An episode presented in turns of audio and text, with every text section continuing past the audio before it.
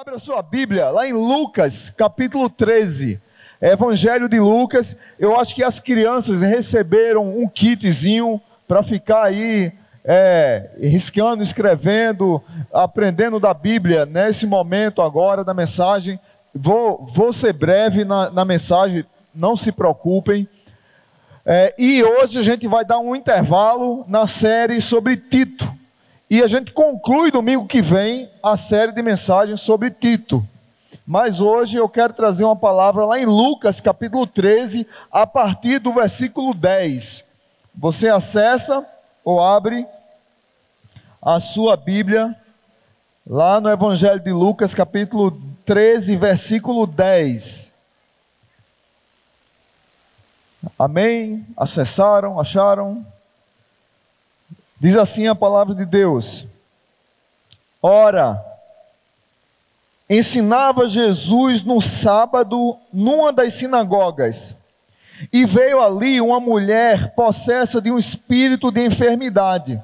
Havia já 18 anos, havia já 18 anos, andava ela encurvada, sem de modo algum poder endireitar-se.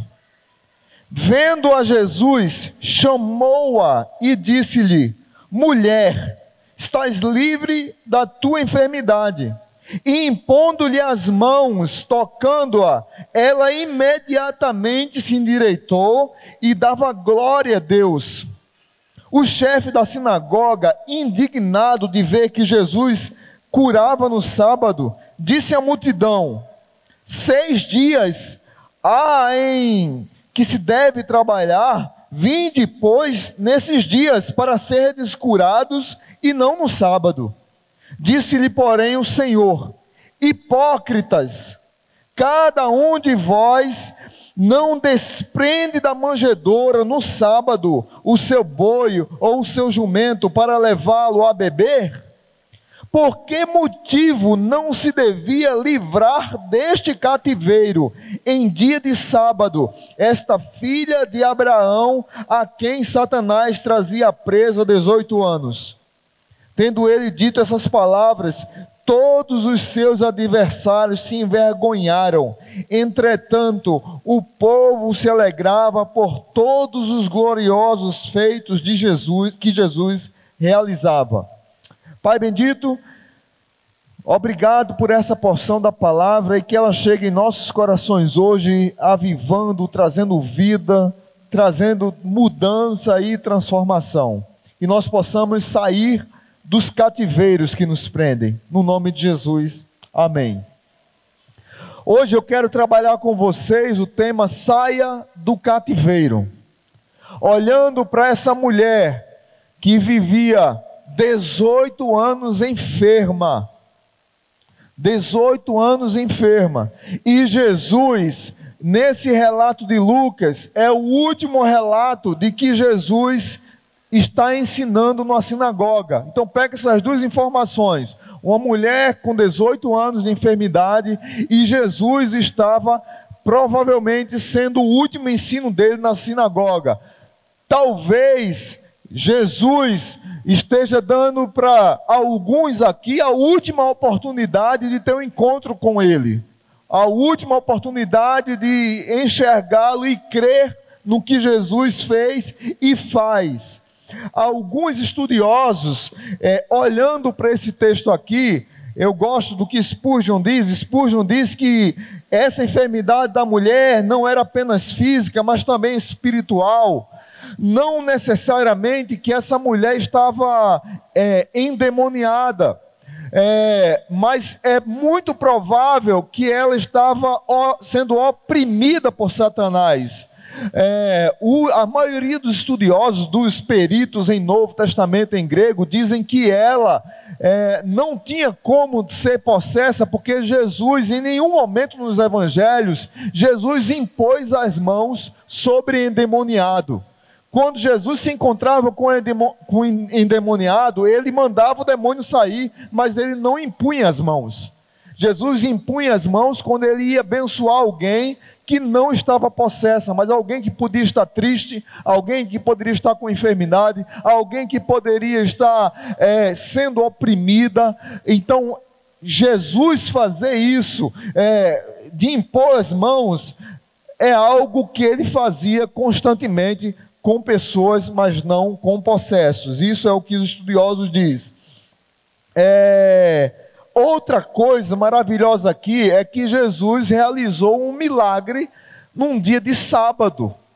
E eu quero discorrer aqui com vocês algumas lições para a nossa vida, principalmente no nosso compromisso com Deus e com a igreja. Primeiro, é, primeira lição que eu queria trazer aqui para vocês se encontra especificamente no milagre, no verso 10 ao 13. Verso 10 ao 13 diz assim: Ora, ensinava Jesus no sábado numa sinagoga e veio ali uma mulher possessa de um espírito de enfermidade, havia 18 anos, andava ela encurvada. Imagina se essa mulher andava encurvada, sem de modo algum poder endireitar-se. Meus irmãos, 18 anos, a pessoa encurvada, imagine dobrando a coluna e ficando pior cada vez mais. Alguns estudiosos dizem que a cabeça dela ficava quase presa aos pés, e essa doença calcificava o, o, o osso da coluna do ponto de que ela não podia olhar para cima. Semana passada eu vi uma reportagem, acho que foi no Fantástico, de alguém que tinha os pés assim e não conseguia, ele já tem 40 anos, e não conseguia, ele nunca sentiu o chão com a sola do pé. E foi um momento emocionante na sua vida quando os médicos conseguiram de uma maneira bem longa, fazer cirurgia, colocar a bota e a, e a perna da pessoa, o pé, e voltando para o lugar. E esse homem, quando colocou os pés no chão pela primeira vez, que sentiu o gelo do chão, que sentiu a areia no chão, esse homem se emocionou grandemente. 40 anos mais ou menos ele viveu assim. Essa mulher passou 18 anos assim. Mas tem uma coisa característica aqui nesse texto. Essa mulher, assim como Jesus, ia para a casa de Deus, ia para a sinagoga. A despeito da sua doença, ela não dizia: Olha, eu estou doente, vou ficar em casa. Tem pessoas que não têm problema nenhum de saúde e não buscam a igreja. Tem pessoas que já tiveram encontro com Jesus, fazem parte da família do Senhor, foram criados no Evangelho, se dizem que são crentes, dizem que são é, é, simpatizantes do Evangelho, mas não frequentam a igreja. É o que eu tenho costumado dizer que tem uma geração de crente EAD. Crente EAD não existe, irmão. Ó, oh, quão bom e quão suave viver em comunhão com meus irmãos, nós acabamos de cantar aqui. Quem é crente, quem entregou a vida a Jesus, tem que estar congregando na igreja, tem que participar. Essa mulher aqui era uma mulher doente e ela ia para o culto. Tem pessoas que têm saúde boa e sempre arrumam a desculpa para não desfrutar da comunhão com os irmãos, para não adorar a Deus.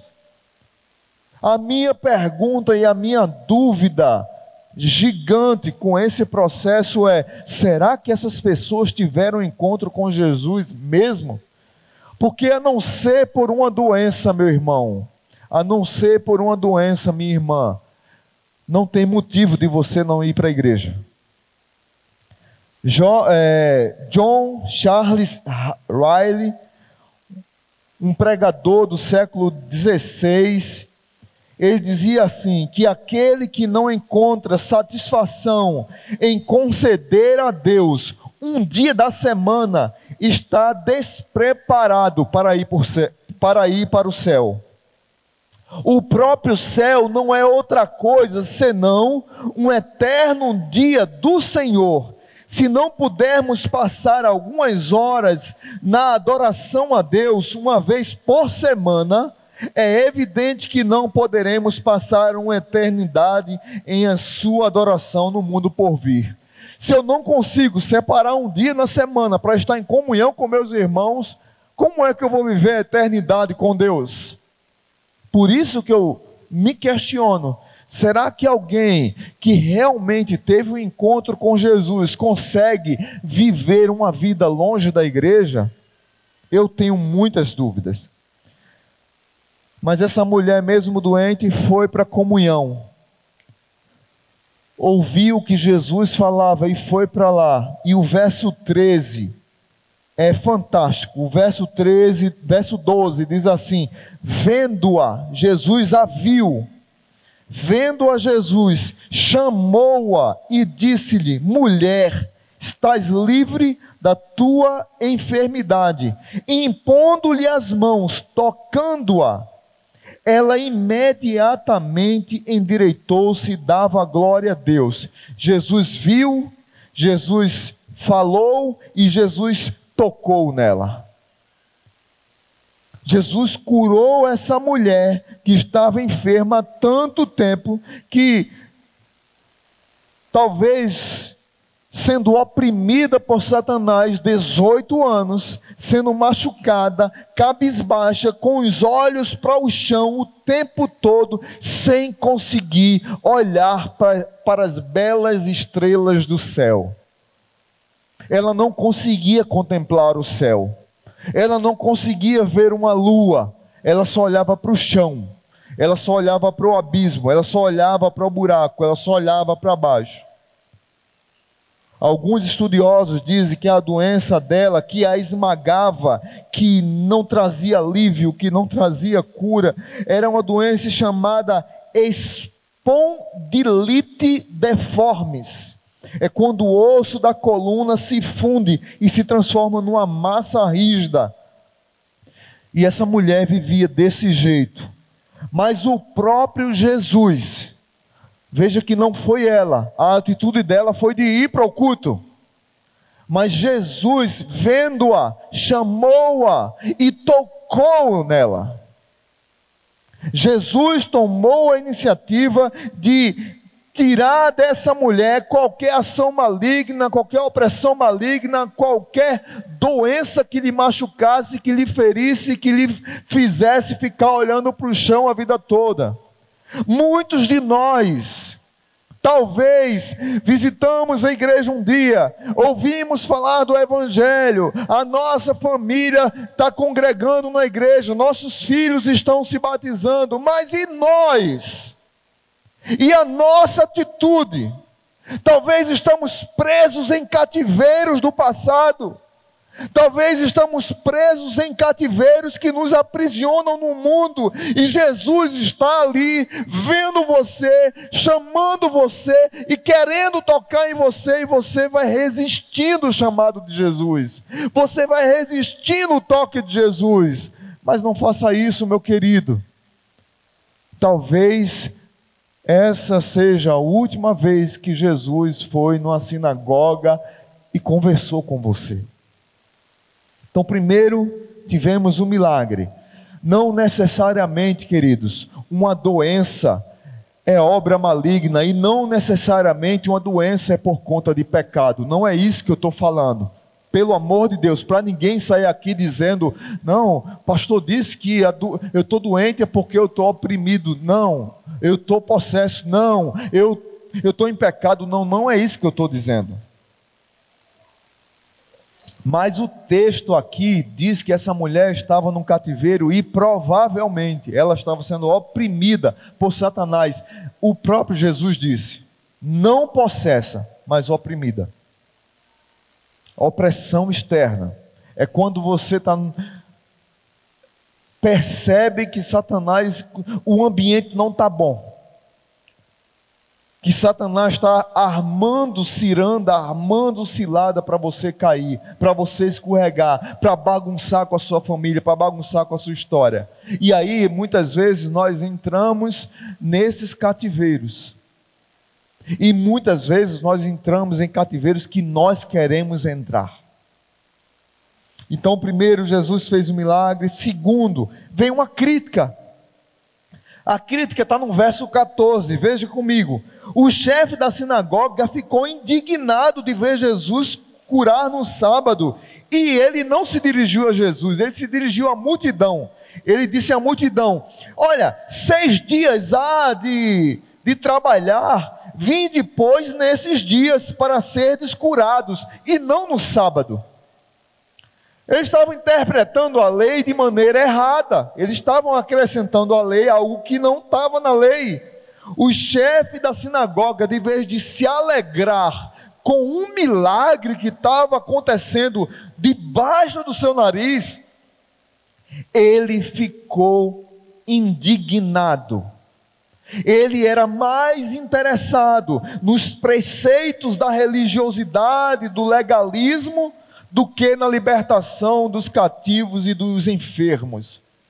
Ele, é, como diz Warren Wisby, o cativeiro do chefe da sinagoga talvez fosse um cativeiro pior do que a escravidão que aquela mulher estava sofrendo durante 18 anos. Porque o cativeiro desse homem, desse homem, do chefe da sinagoga, afetava sua mente, seu coração e sua vontade. Ele não queria ver uma cura no sábado, mas ele queria obedecer os preceitos da lei, mesmo que uma pessoa que pudesse ser curada por Jesus, ele não queria isso. Porque isso não pode acontecer num dia de sábado. A pessoa se torna apenas um número. O religioso, a pessoa religiosa, Paulo chama de cães, acautelai-vos dos cães, porque ficam criando leis e afastando as pessoas de Jesus e olhando as pessoas apenas como estatística mais interessados em criticar, em atacar Jesus, do que ver pessoas libertas. Esses homens estavam presos pelo ego. Jesus curou uma mulher, mas e eu? Eu estou aqui na sinagoga como presidente da sinagoga já faz 35 anos que eu sou um crente batista e eu nunca consegui fazer um milagre. Aí vem essezinho aí chamado Jesus de Nazaré e toca numa mulher, vê, fala e toca e ela é curada. Queridos irmãos, nós precisamos ter muito cuidado para que a nossa fé não nos afaste dos milagres que Jesus está fazendo na vida de outras pessoas. Porque muitas vezes a gente olha para as pessoas e a gente acha que é só do nosso jeito. Só do nosso jeito. Só do nosso jeito é que uma conversão é verdadeira. Só do nosso jeito que Jesus age. Não, Jesus não está preso ao nosso jeito. Jesus viu, Jesus falou, e Jesus tocou e ela ficou curada. E ele ficou criticando Jesus. Mas veja a reação de Jesus. Primeiro teve milagre, depois teve a crítica e depois teve a resposta de Jesus no verso 15 e 16. Disse-lhe, porém, o Senhor: Hipócritas, Cada um de vós não desprende da manjedoura no sábado o seu boi ou o seu jumento para levá-lo a beber? Por que motivo não se devia livrar deste cativeiro em dia de sábado esta filha de Abraão, a quem Satanás trazia presa 18 anos? Jesus volta-se para, as autoridades farisaicas e ele, e ele, ele rebate, ele responde à crítica legalista daqueles homens e os chamam de hipócritas. Porque num dia de sábado, você pode pegar o seu boi, você pode pegar a sua galinha, Você pode pegar o seu bode, sua ovelha, e você leva para beber água, você leva para se alimentar. Então isso é um trabalho. Você está trabalhando no sábado. Como é que eu vou permitir que uma filha de Abraão viva num cativeiro, aprisionada por Satanás, porque hoje é dia de sábado? A Bíblia diz que o sábado foi feito para o homem, não o homem para o sábado. Jesus confronta o farisaísmo daqueles homens, dizendo que eles estavam mais preocupados com animais do que com um ser humano criado à imagem e semelhança de Deus. Veja bem, esses fariseus estavam mais preocupados com animais do que com uma pessoa criada à imagem e semelhança de Deus. Eu vi uma pesquisa essa semana, uma pessoa perguntando, perguntando não, fazendo um abaixo assinado em defesa dos animais. Legal, ok. Você é a favor da preservação dos ovos de tartaruga, tal, e lá tinha toda a situação. E a pessoa, ok, eu sou a favor. Você pode assinar, isso é uma pesquisa real, feita nas ruas. E a pessoa assinava lá, colocava o CPF, identidade lá e assinava. Você é a favor de, da lei tal de proteção aos animais, pets, de violência, essa coisa? Sou a favor, ok, tal. Aí, no último, na última pesquisa, era assim: você é contra o aborto? Que estão tentando aprovar de todo jeito, com 12 semanas, para não ser mais criminalizado, e as pessoas travavam. As pessoas não assinavam as pessoas devolviam a caneta. E aí o entrevistador, mas você não vai assinar, você foi a favor da tartaruga, dos pets, mas você é, é, a favor do aborto. Não, aí uma mulher foi e disse assim, mas é um monte de célula. Aí o entrevistador foi e disse para ela, e você também é um monte de célula. Aí ela, é, né? Tá certo. Mas veja bem o que é que uma narrativa pode fazer na mente de uma pessoa. As pessoas estão mais preocupadas com animais do que com a imagem e a semelhança de Deus, com o ser humano. Jesus confronta esses fariseus dizendo para eles: vocês estão prontos para desprender da manjedoura o boi, o jumento, para dar-lhes de beber. Mas essa filha de Abraão, ela não vale mais do que bois e jumentos. Porque ela não deveria então ser imediatamente curada desse mal. Satanás condena as pessoas à escravidão, mas Jesus chega nesse lugar para mostrar que com ele tem libertação. Por que motivo não deveria liberar, libertar desse cativeiro uma filha de Abraão, meu irmão, minha amiga, meu amigo, você que está aqui visitando hoje, que nunca teve encontro com Jesus, você que está visitando porque alguém da sua família se batizou, talvez você possa estar num cativeiro. E Jesus está dizendo hoje para a sua vida: olha, eu vim aqui para lhe ver, para falar com você, para tocar em você e para dizer que você pode ser liberto. Jesus é aquele que nos liberta, Jesus é aquele que nos dá vida, Jesus é o caminho, a verdade e a vida.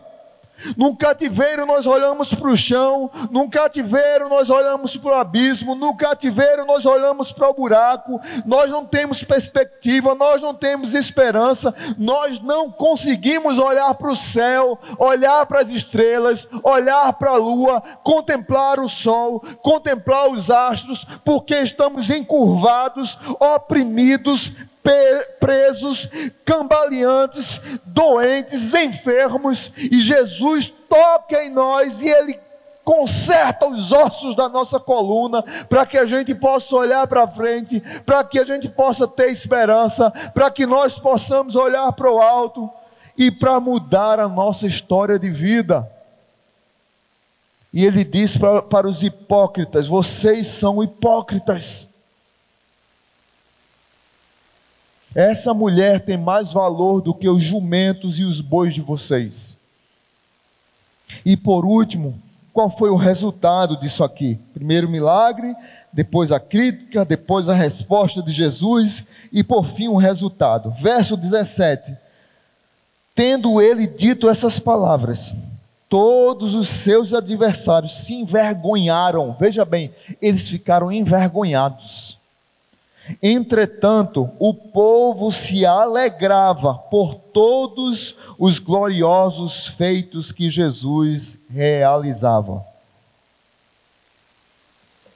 A palavra de Jesus teve dois efeitos. Primeiro, os adversários cobriram os olhos, ficaram envergonhados. Eu imagino que foi a mesma cena parecida com aquela da mulher pega em adultério quando Jesus disse assim: aquele que não tiver pecado, que atire a primeira pedra, e do mais novo até o mais velho, é, do mais velho até o mais novo, todos foram soltando suas pedras e saindo de fininho. Eu acredito que nessa reunião aqui, acabou a reunião quando Jesus os confrontou e eles ficaram envergonhados.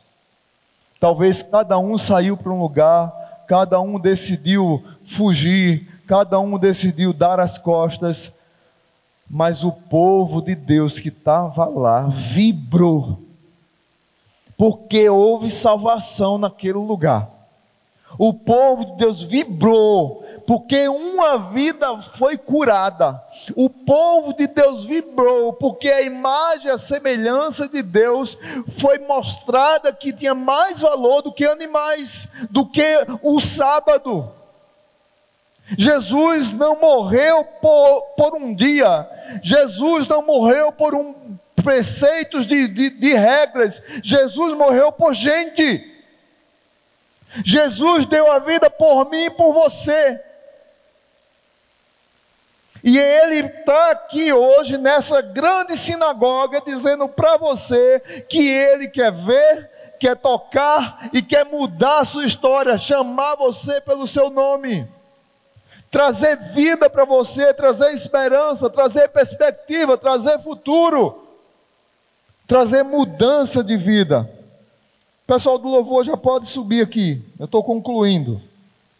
Muitos de nós podemos ser vitimados por opressão maligna e vivermos em cativeiros. Muitos de nós podemos ficar enfermos, doentes, encurvados, sem vermos as estrelas do lindo céu azul. Podemos estar tão oprimidos que o chão é a nossa paisagem. Horrível.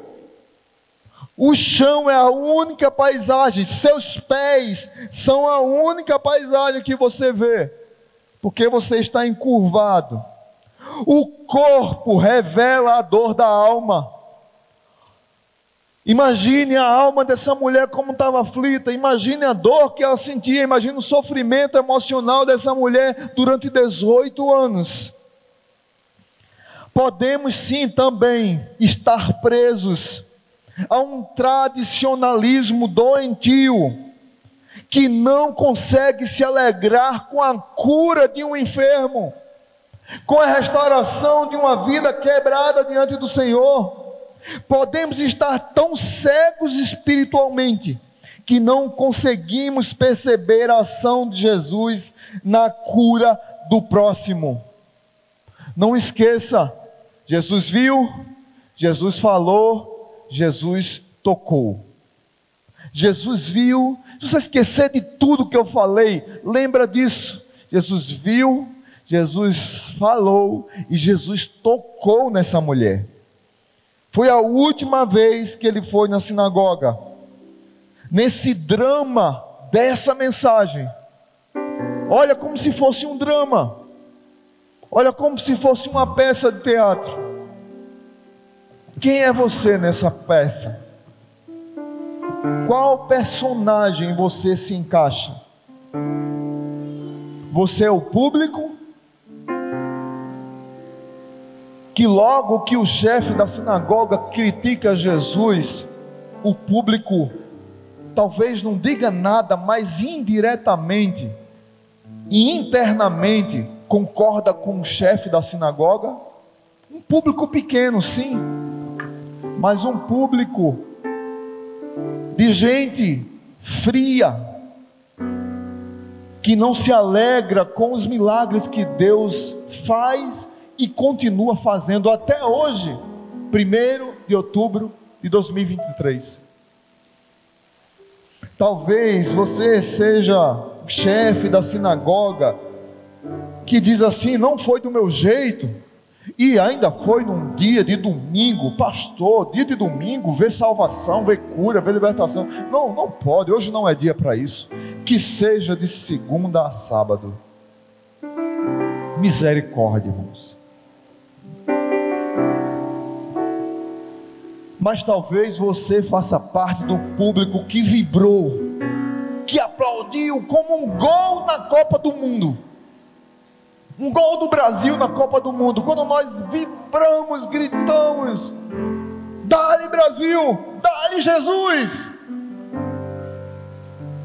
Satanás é envergonhado diante da ação poderosa, preciosa do nosso Senhor e Salvador Jesus Cristo. Uma mulher que estava presa foi liberta. E o Senhor trouxe renovo àquela vida. Talvez você, assim como eu, eu me vejo muitas vezes como essa mulher encurvada, muitas vezes oprimido, muitas vezes encurralado, muitas vezes preso por doenças, por ataques, por ciladas de Satanás. E muitas vezes a paisagem que eu enxergo é só o chão. Mas Jesus, quando chega perto da gente, que vê, que fala e que toca, ele renova a nossa esperança. Ele renova a nossa vida, ele renova a nossa fé. Saia do cativeiro, é um chamado amoroso de Jesus, para que a gente possa olhar a vida sem olhar para o chão mas olhar para frente, olhar para cima, ter uma direção firme de obediência, ter uma direção firme de coração renovado, ter uma, uma, uma direção firme de alguém que foi tocado milagrosamente pelo Senhor e Salvador das nossas vidas. Meu querido e minha querida, não deixe para outro dia.